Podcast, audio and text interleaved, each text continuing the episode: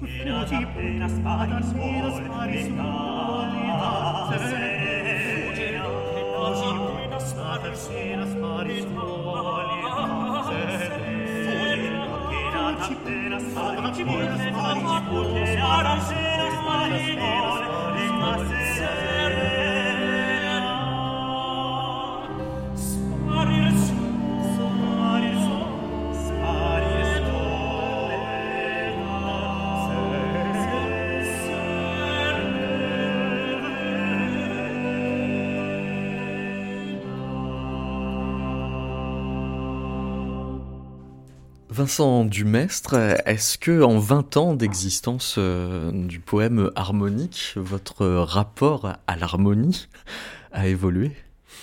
Oh non, parce que le, rapport que j'ai à l'harmonie, c'est un rapport euh, technique, on va dire. Euh, c'est un l'harmonie, c'est un, un, outil dans, dans, le, dans, le, répertoire qu'on fait. et le rapport que j'ai à l'harmonie, c'est un rapport, je dirais, que un rapport artisanal euh, que, le, cordonnier peut avoir euh, avec son, outillage, que le maréchal ferrant avec euh, son enclume. voilà, l'harmonie, c'est l'outil dont je me sers tous les jours. Alors, soit pour euh, pour euh, réaliser les arrangements que, que, je, que je fais sur les pièces quand elles, sont, quand elles doivent être arrangées parce qu'elles elles elles sont lacunaires, euh, soit tout simplement l'harmonie, c'est aussi mon langage. Donc c'est ma manière de... plutôt c'est le, c'est là aussi oui, le langage pour comprendre la musique que, que, que j'aime. Mais quand euh, vous avez donné à l'ensemble le nom de, poème harmonique, ça veut dire que euh, vous faisiez porter à la notion comme un programme poétique? Bah, euh, J'ai appelé l'ensemble le, le, poème harmonique parce que les deux termes de poésie et d'harmonie sont les, deux termes qui représentent le mieux le, répertoire euh, que, je, que je défends, c'est-à-dire le répertoire à partir de 1600 jusqu'à en gros 1750, qu'on appelle baroque qui ne veut pas dire grand-chose, mais qui, définit en tout cas, au moins euh, dans l'esprit du, public, hein, une période. Euh, et, qui, et qui se définit un peu, qui peut se définir en tout cas de cette manière-là, c'est-à-dire euh, sur la base d'un verbe que l'on va, que va accompagner harmoniquement. Donc le texte hein, est, est, primordial dans la, dans la, musique ancienne, dans la musique baroque, puisque l'opéra est né euh, aux alentours de 1600, puisque la, parole était de retour après une, une, longue, comment dire, un, une longue période dévolue à la, musique polyphonique où finalement le texte s'est perdu.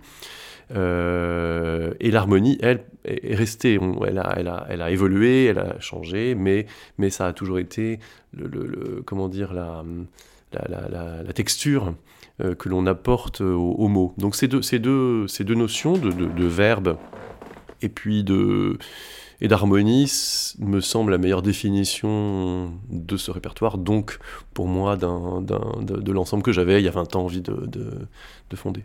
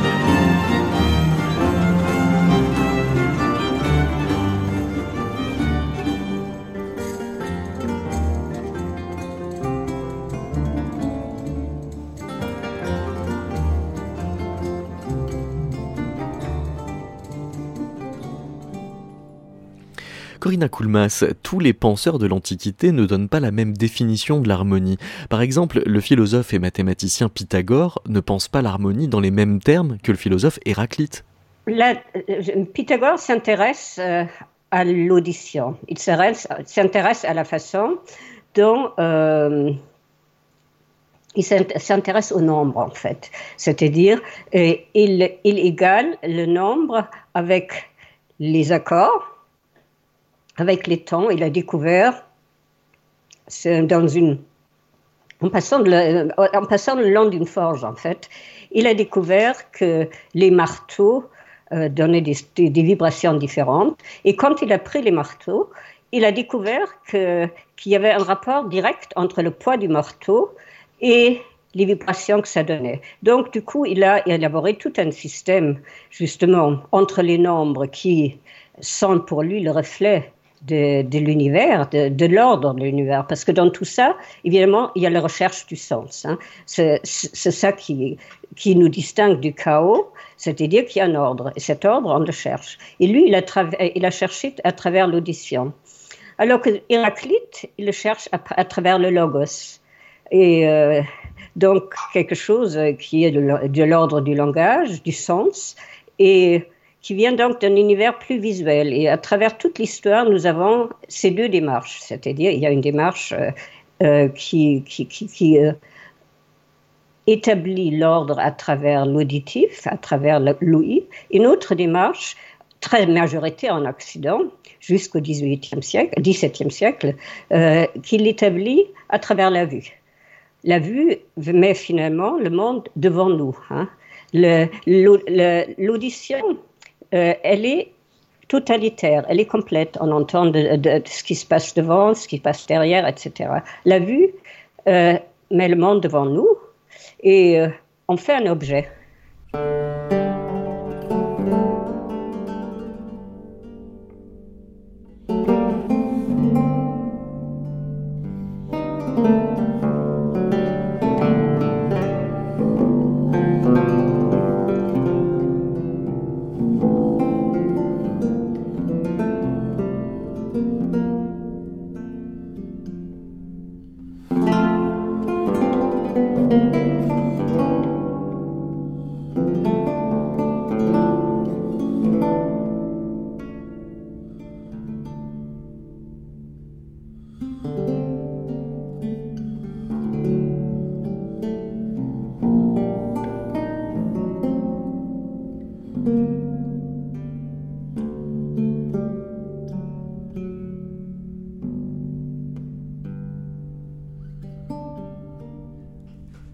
Vincent Dumestre, quand euh, vous dites que vous pouvez euh, harmoniser vous-même des, partitions euh, lacunaires, ça, c'est une opération que vous faites en fonction de quel modèle Les modèles harmoniques que vous connaissez de cette époque, ou bien précisément aussi en fonction des informations qui sont données par le contenu du texte? Alors de toute façon, effectivement, je ne me prends pas, on va dire, euh, euh, pour un compositeur, hein, euh, même si finalement je le deviens, malgré moi. C'est très important, c'est-à-dire que je ne suis là que pour compléter une œuvre quand elle est lacunaire. La compléter, l'arranger, l'adapter aussi, c'est-à-dire que... il faut savoir que l'œuvre baroque, à la différence de l'œuvre contemporaine ou de l'œuvre romantique, elle, est impure. C'est-à-dire que elle n'a pas cette notion de pureté qu'on va, qu'on va, qu'on va, qu'on va lui accorder au 19e, à partir du 19e siècle. Elle est impure dans le sens où elle est extrêmement vivante, elle est, euh, elle est euh, dépendante du, contexte dans lequel elle est jouée, euh, dépendante de la fonction qu'elle peut avoir une, plus tard, à partir du 18e, et surtout du 19e siècle, une œuvre pourra ne pas avoir de fonction c'est un plaisir, une œuvre, c'est-à-dire c'est une, c'est une œuvre qu'on écoute pour le plaisir. C'est, ça, c'est une notion qui est très peu baroque. Euh, elle l'est un petit peu, mais mais finalement, une œuvre a une fonction. Euh, elle, est, elle est soit là pour, euh, pour exprimer euh, le, retour de, de, la, de la santé du roi, ça peut être une œuvre pour la chapelle, ça peut être une œuvre pour la cour, ça peut être une œuvre pour les soupers du roi, ça peut, quand on parle de musique royale.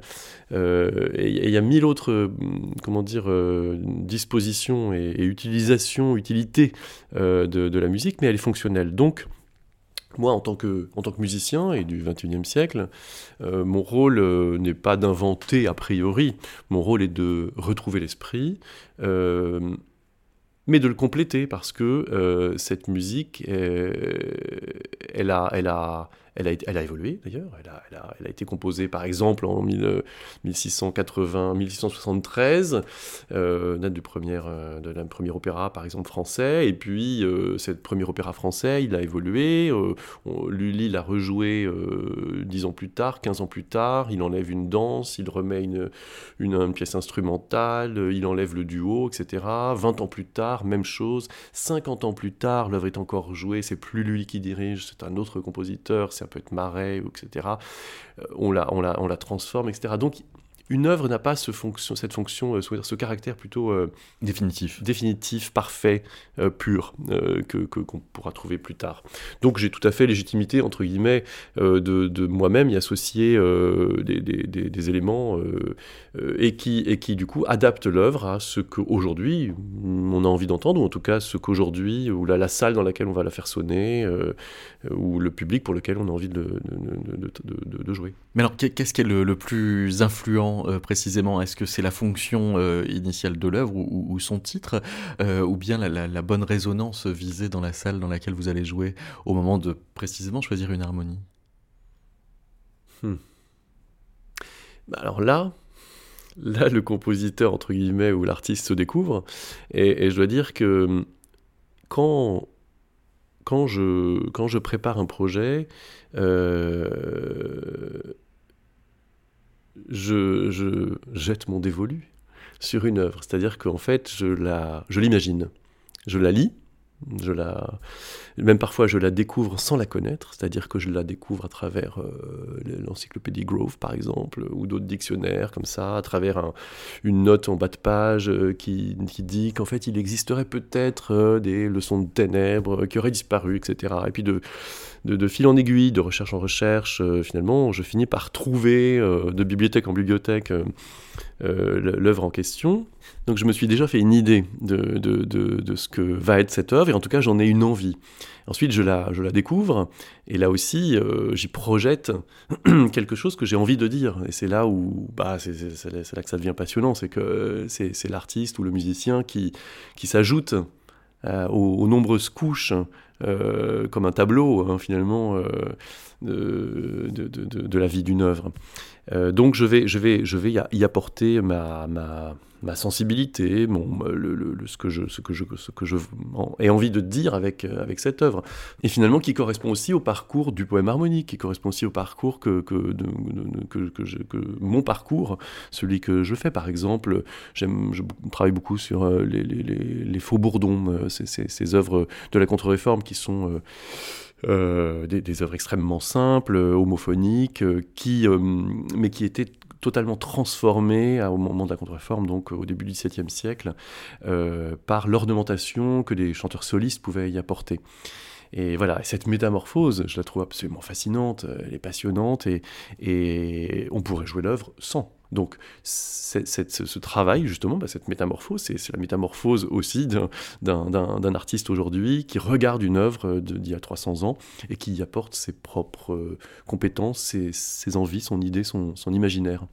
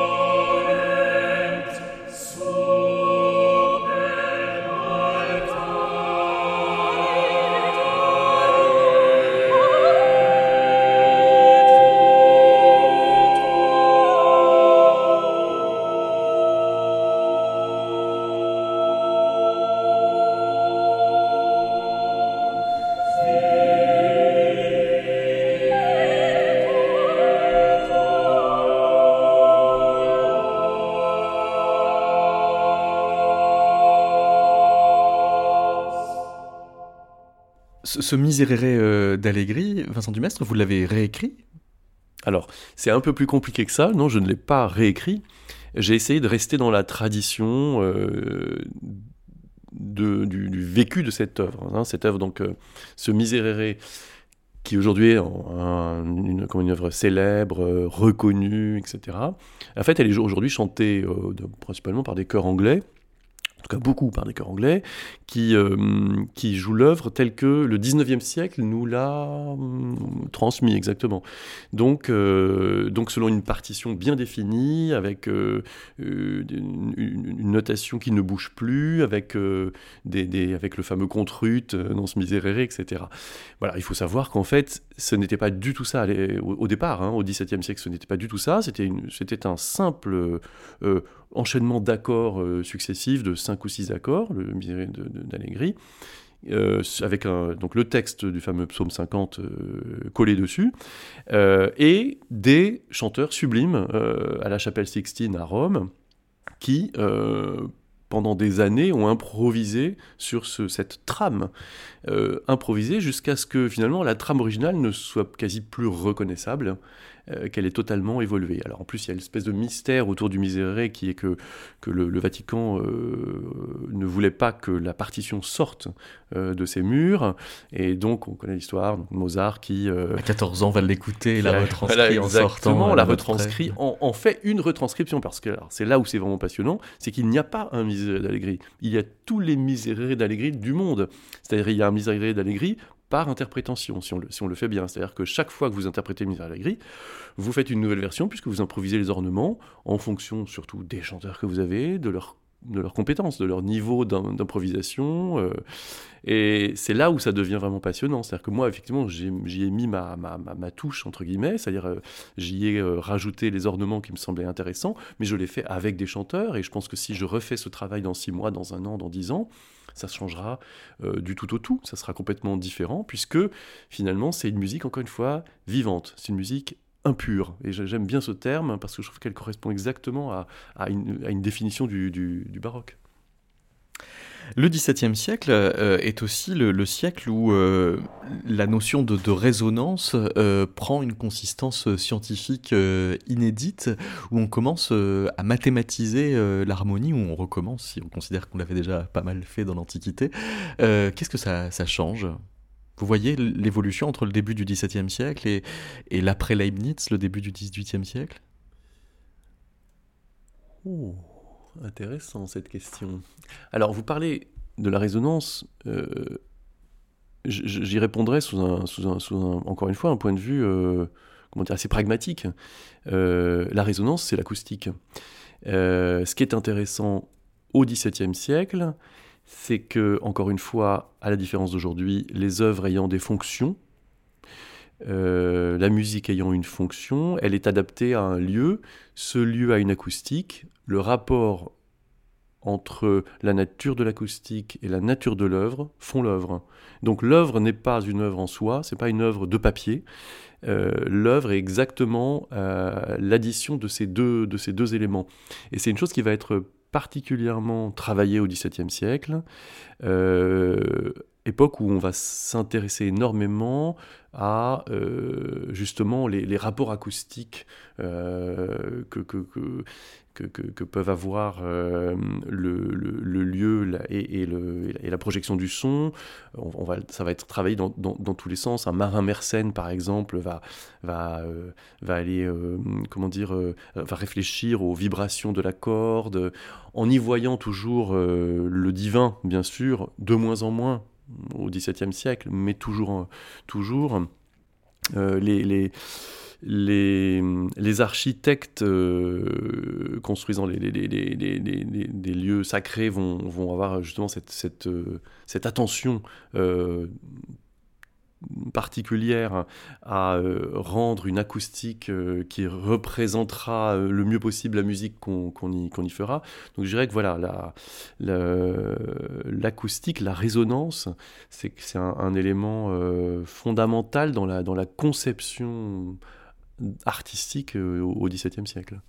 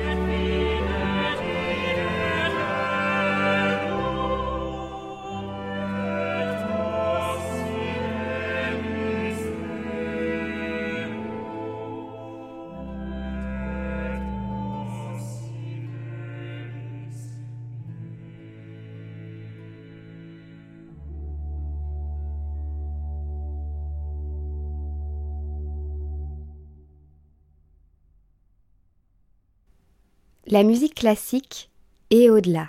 C'est Métaclassique avec David Christoffel. Et alors, euh, qu'est-ce qui se passe euh, au XVIIe siècle pour que à la fois on ait euh, à nouveau une actualité de cette idée de la résonance avec le monde comme une façon de, s'ordonner soi-même, et puis la dissociation entre l'écoute et la vue?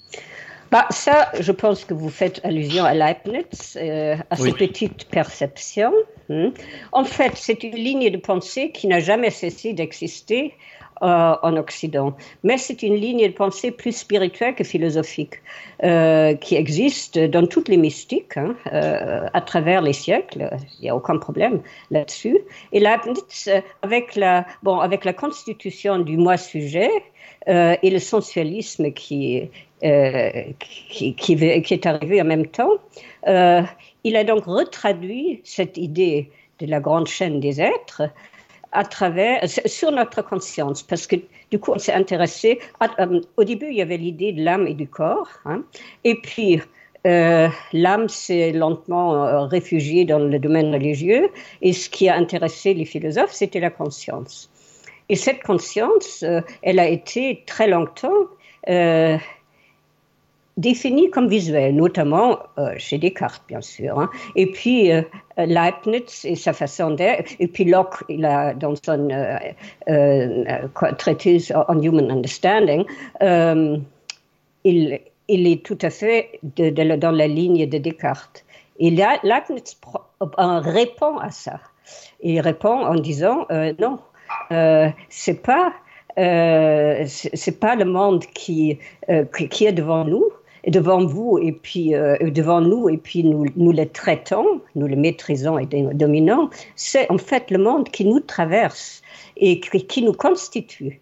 Euh, c'est-à-dire que c'est les toutes petites perceptions elle appelle ça les petites perceptions parce qu'on ne se rend pas compte. Par exemple, il prend euh, quelqu'un qui se trouve au bord de la mer ou avec, mais qui vit. Et donc, il finit par ne plus entendre les, le bruit des vagues ou, un moulin. Enfin, toutes sortes de choses qui nous constituent et qui font aussi le lien avec nous-mêmes à travers le temps. C'est ça qui l'intéresse. Donc, c'est à la fois une subjectivité, enfin, c'est un, un, nouveau euh, intérêt pour le moi-sujet, et bien sûr, chez Leibniz, c'est encore euh, avec l'idée du divin. Hein. c'est, Dieu qui a fait le meilleur des mondes possibles. Après, ça se détache. Et avec la laïcisation, ça se détache de plus en plus. Et puis, vous avez aussi dans tout ça euh, la différence entre une approche analogique qui, à laquelle revenait, ça, il faut absolument euh, s'en rendre compte, jusqu'à la modernité incluse, c'est-à-dire jusqu'au Xe siècle, le même degré d'évidence pour la connaissance que de nos jours euh, la, logique, c'est-à-dire la, preuve euh, euh, par, par cause et effet.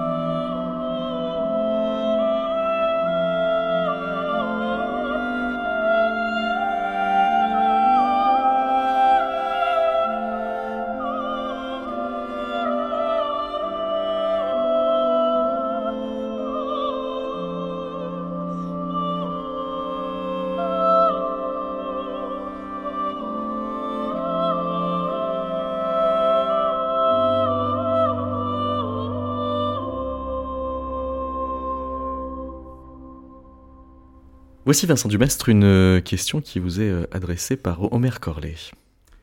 Vincent Dumestre, au départ, on m'avait donné d'idées. En fait, je suis parti sur une autre idée, mais c'est toujours euh, la difficulté que l'on peut avoir, c'est qu'est-ce que l'on entend. En fait, j'ai écouté votre l'oratorio d'Antonio Draghi, Terra Moto, euh, qui euh, m'a intéressé parce que je voyais une opposition entre le les cordes euh, résonantes qui étaient présentes, qui accompagnaient, et puis un, groupe qui était de cordes pincées. J'ai dit, tiens, c'est étrange ce problème-là. Euh, c'est un problème que nous avons connu, d'où dans, dans, la musique contemporaine. Euh, au tournant du, siècle dernier, on est passé vers une musique des cordes pincées, je dirais presque. On, le voit bien, la mandoline qui avait été introduit chez, chez Webern, entre autres, mais qui sert en fait de modèle. De modèle parce qu'on n'apporte plus l'objet dans. On essaye d'isoler la note, on essaye d'isoler la note, et tout le modèle sériel va être sur d'isoler les, d'isoler les isolages, je dirais presque, si on veut faire une ironie, euh, par opposition à la contre-réforme que va être les musiques euh, spectrales, peut-être qu'elle est liée à l'expérience de la musique baroque, euh, qui était de revenir avec Griset à un son, à la résonance, à cette tension résonante, à cette tension où c'est dans l'instrument que se trouve la résonance, euh, l'amplification du son, plutôt que dans le modèle qui serait euh, d'attaque euh, pincée, qui serait plutôt dans la salle, dans le lieu. Donc on voit bien qu'il y a un basculement du lieu à revenir à une centralité du corps. et on le perçoit très bien dans, dans, dans, puisque dans cet oratorio, on voit le travail de la mise en scène, le travail qui, qui, est là de, de Benjamin Lazare, et qui semble faire corps avec les sons. On voit bien que ces deux mondes-là sont là. Et donc la question qui, me vient, est-ce qu'on ne serait pas en fin de compte devant une double tension dans toute l'histoire de la musique occidentale entre la notion du, son comme plénitude et qui serait euh, qui partirait d'une source, le corps ou le corps de l'instrument, et une musique qui serait de l'extériorité, de l'ordre du pincé, de l'ordre du dénoté. Est-ce que le staccato est une menace pour la plénitude? En tout cas, c'est un beau raisonnement, une, belle, idée à laquelle j'avais jamais réfléchi. De fait, euh, le, XVIIe siècle fonctionne euh, avec des confréries. Les confréries, la confrérie des vents, euh, la confrérie des cordes pincées, les confréries des cordes frottées, et ce sont des entités extrêmement euh. C'est Lully qui va, hum, les, rassembler euh, et qui va finalement constituer l'orchestre moderne dans lequel le hautbois converse avec les deux violons,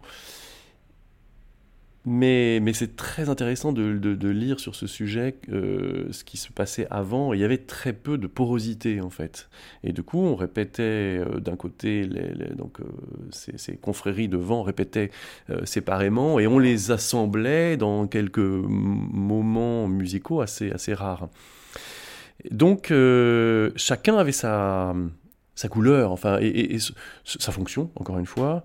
Euh, et il y avait aussi une question de, statut social, c'est-à-dire que euh, les, cornets, par exemple, euh, qu'on entendait à l'église, qui aujourd'hui nous quand on l'entend, un, un, cornet à bouquin, euh, cet instrument euh, qui, qui, est une sorte de, entre la flûte et la trompette, on pourrait dire, mais avec un son cristallin sublime. Euh, on a l'impression que c'est vraiment le roi des instruments. à l'époque, pas du tout, entre, guillemets, c'est-à-dire c'était, les bas instruments, c'était des instruments qui finalement jouaient par les, musiciens professionnels, alors que la viole de gambe, elle, est, donc avec son archet, avec cette, cette couleur, très euh, typique, euh, la viole de gambe était l'instrument euh, des princes, était l'instrument des non-professionnels, était l'instrument, ce qu'on appelle, ce qu'on appelait des amateurs, mais au sens très noble, c'est le cas de le dire. Et, chacun, chacun avait du, voilà, sa fonction, son, son sa couleur. Et donc, je ne sais pas si ça répond à cette question, mais il y a effectivement des tensions très différentes, des tensions de l'ordre de la nature de, de, la, de la fabrication du, son, avec les cordes pincées, avec les luttes, avec les guitares, euh, qui s'opposaient euh, de manière très claire aux, cordes frottées et au, et au, et au, son comment dire, des instruments avant. Et c'est intéressant de voir que finalement, c'est dans une société organisée par un roi qui était Louis XIV, qui justement a structuré euh, la, comment dire, la société française, eh bien, euh, lui, ou en tout cas c'est autour de lui, et on peut dire Lully notamment, puis de Lalande et d'autres, ont réellement euh, structuré ces éléments musicaux qu'on avait à disposition, et l'ont structuré socialement également, c'est-à-dire que les confréries petit à petit ont disparu. Euh, euh, il y avait du coup avec ces confréries des sortes de syndicats euh, très très puissants qui également étaient un peu gommés pour que petit à petit on conçoive au 18e, enfin fin 17e puis 18e siècle l'orchestre moderne avec sa avec sa, la porosité des sons, la porosité des, des, des, des sons frappés, des sons d'archets, euh, euh, des vents, etc. Et ce qui ensuite va, aller jusqu'à Debussy et, autres. Mais elle est née, elle est née à ce, enfin, cette idée euh, de, comment dire, de tension hein, entre ces différentes couleurs, ces différentes sonorités, et la résolution de cette tension dans le cadre de l'harmonie euh, dans l'orchestre euh, date de, cette époque-là, vraiment date de la fin du XVIIe siècle euh, et de cette nouvelle organisation de la société française et de cette société, on peut l'appeler comme ça, qui est celle de l'orchestre.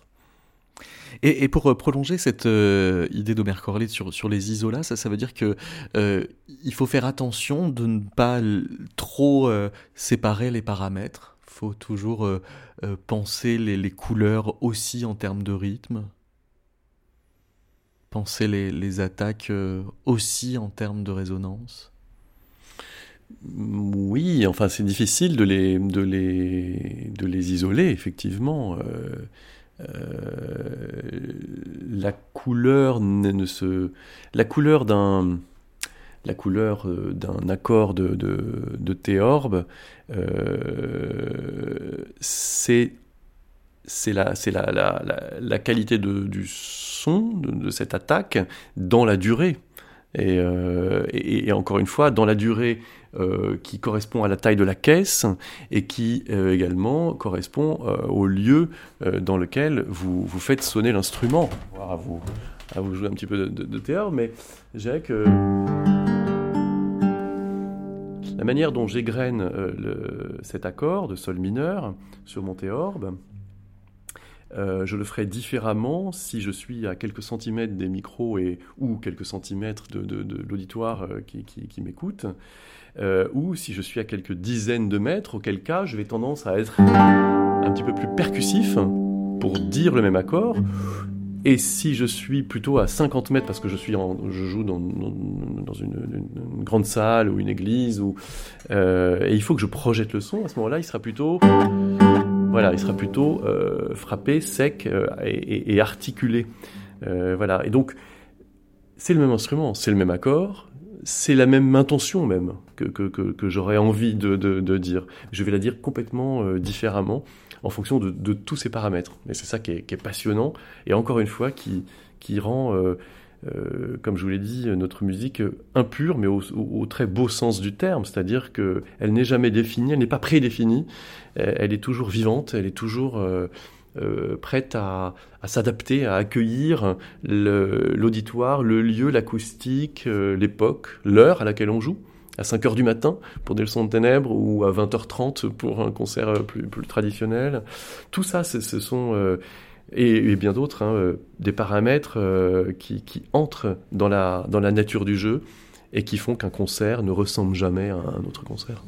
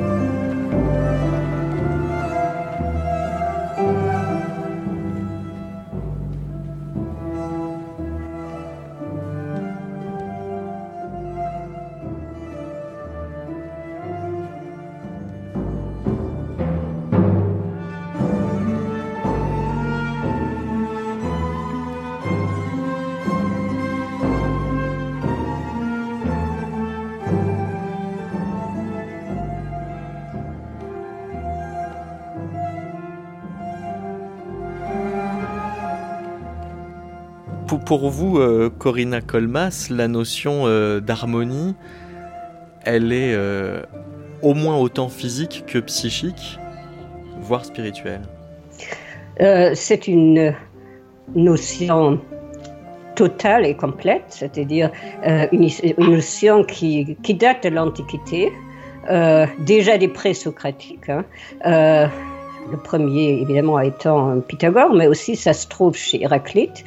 Et c'est une notion qui base sur l'idée d'un monde, euh, d'un monde où tout est en résonance et en accord. Et euh, dans nous, dans cette grande chaîne d'être, on, en fait partie. Euh, et tout ce qui résonne à travers l'univers résonne en nous aussi. C'est ça l'idée. Et qu'il y a, en plus, il y a une idée éthique là-dedans, c'est-à-dire que qu'on peut diriger son écoute, qu'on peut diriger notre manière d'être, et que c'est à travers cette, la direction qu'on choisit qu'on entendra et qu'on sera aussi.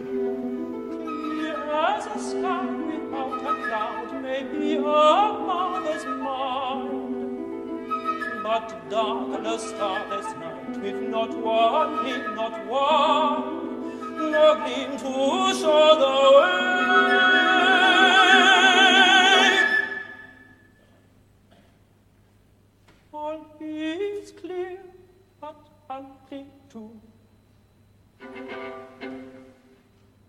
Love for my child confuses me. Where is my darling now? Where is my darling now? Where, where, where shall I pass these travelers? Oh, il doit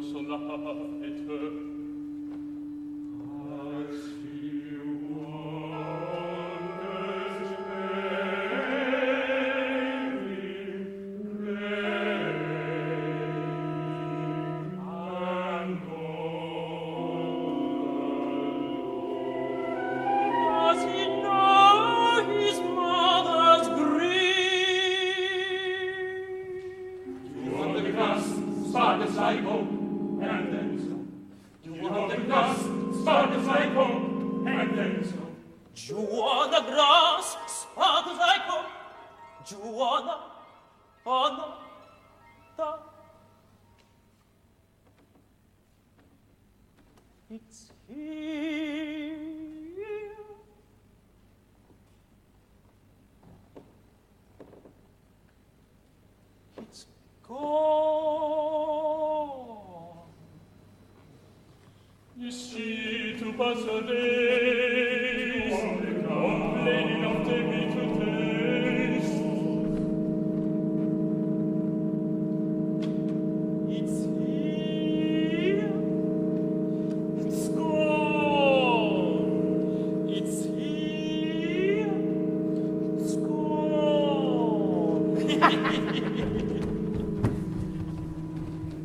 Oui, qu'est-ce que vous pensez de la dernière idée euh, exposée par Vincent Dumestre dans l'entretien, l'idée que la, fermeté du discours, la force d'attaque va devoir s'adapter à l'acoustique?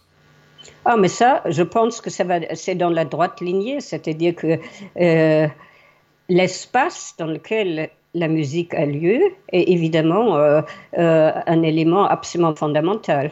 Et la musique, elle, elle cherche tout le temps à, à lier le temps, le, temps musical, mais le temps tout court, mais le temps qu'il, à la fois qu'il incarne et qu'il annule à travers, c'est-à-dire ce qu'il annule, c'est le temps, la, flèche du temps qui nous amène du berceau à la tombe, vu que dans un moment de, musique pure, on oublie cette flèche. Donc, il, la musique, il lie le temps à l'espace et qui fait le, fait le lien entre les deux. Et ça aussi, c'est notre désir d'unité, bien sûr. Donc la seule chose qu'on ait à entendre, en définitive, c'est notre désir d'unité? D'une certaine manière, je suis assez d'accord. C'est-à-dire que ça sonne bien à partir du moment où c'est nous qui sonnons bien dans ce que nous entendons? Oui, où, nous sommes en accord. D'ailleurs, le mot n'est pas, pas par hasard. en accord avec ce que nous entendons et que ça résonne en nous.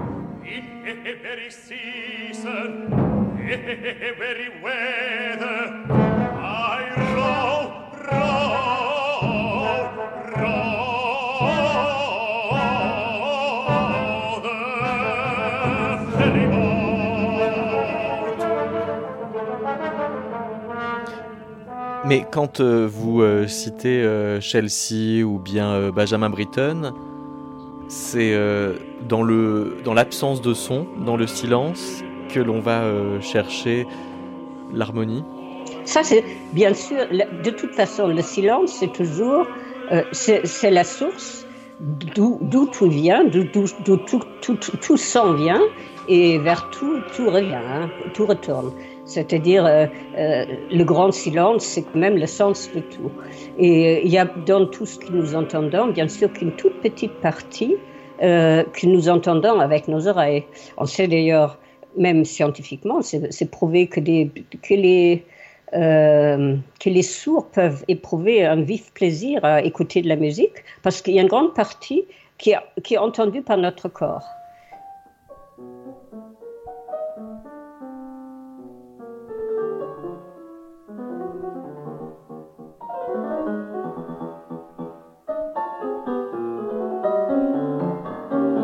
Et alors quand euh, vous expliquez que euh, la joie qui enflamme l'homme en l'écoutant est celle d'être en harmonie avec lui-même et avec euh, l'univers, cette joie, elle est de quel ordre? Elle est spirituelle, philosophique ou charnelle?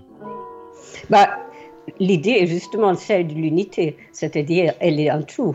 heureusement, c'est-à-dire on reçoit, on ressent cette joie spirituelle et qui est aussi intellectuelle, parce que c'est évidemment une illumination de se dire on est en résonance, on la, euh, on la ressent physiquement, on la ressent charnellement. Et on arrive du coup à cette idée d'unité qui est euh, le, but permanent, mais à la fois de la religion et de la, philosophie, et à travers toute l'histoire. Mais ça, c'est euh, un idéal classique, même si on dit à travers toute l'histoire. Mais vous prenez aujourd'hui, par exemple, enfin, disons, au moment de la modernité, vous prenez quelqu'un comme Schoenberg, hein, qui a instauré un tout autre système, et vous regardez euh, ce qu'il dit dans Moses, Aaron, Moïse et Aaron, euh, dans toutes sortes de choses, il avait ce même désir d'unité, ce même désir de spiritualité. Et vous prenez, par exemple, dans l'art, vous prenez les, défenseurs de l'art euh, de, l'art abstrait, quelqu'un comme Rothko, Marc Rothko, quelqu'un comme Nicolas de Stahl, même quelqu'un comme Andrian, leur idée était d'arriver à l'art pur qui rejoint le sens de l'univers.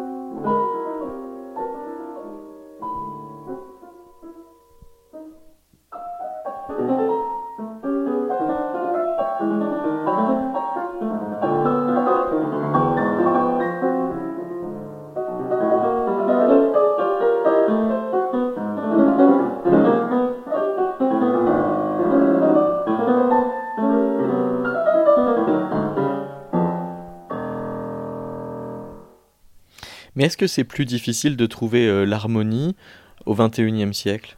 Oui, je pense. Et ça, déjà, parce que il n'y a plus les éléments, tous les éléments. Autrefois, il y avait toujours euh, à la fois un but vers lequel on tendait, et puis on, on se on s'orientait à l'idée d'une unité euh, supérieure, la seule qui existe, spirituelle. Pour les, gens religieux, évidemment, c'était Dieu. Mais je veux dire, il y avait cette idée qu'il y avait une unité supérieure et que notre but était de, de, trouver le chemin. Et que euh, qu'on pouvait, à travers la résonance de beaucoup de choses, qui pouvaient être la musique, qui pouvait être l'art, qui pouvait être la vertu, c'était ça au début, évidemment, pendant des siècles et des siècles, qui pouvaient nous mener vers un chemin d'unité, euh, où nous étions à la fois d'accord avec nous-mêmes, avec la nature, deuxième grand, grand, grand domaine, évidemment, et avec Dieu. Or, aujourd'hui, on n'est plus d'accord avec la nature, vu qu'au lieu de la soigner, on l'a dominée.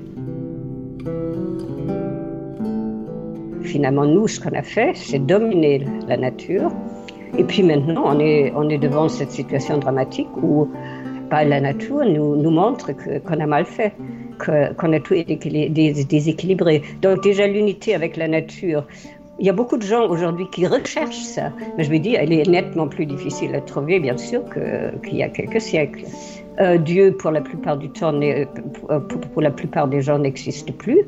Donc, euh, évidemment, l'unité de soi avec soi, euh, ben, c'est plus difficile et c'est moins satisfaisant, je dirais.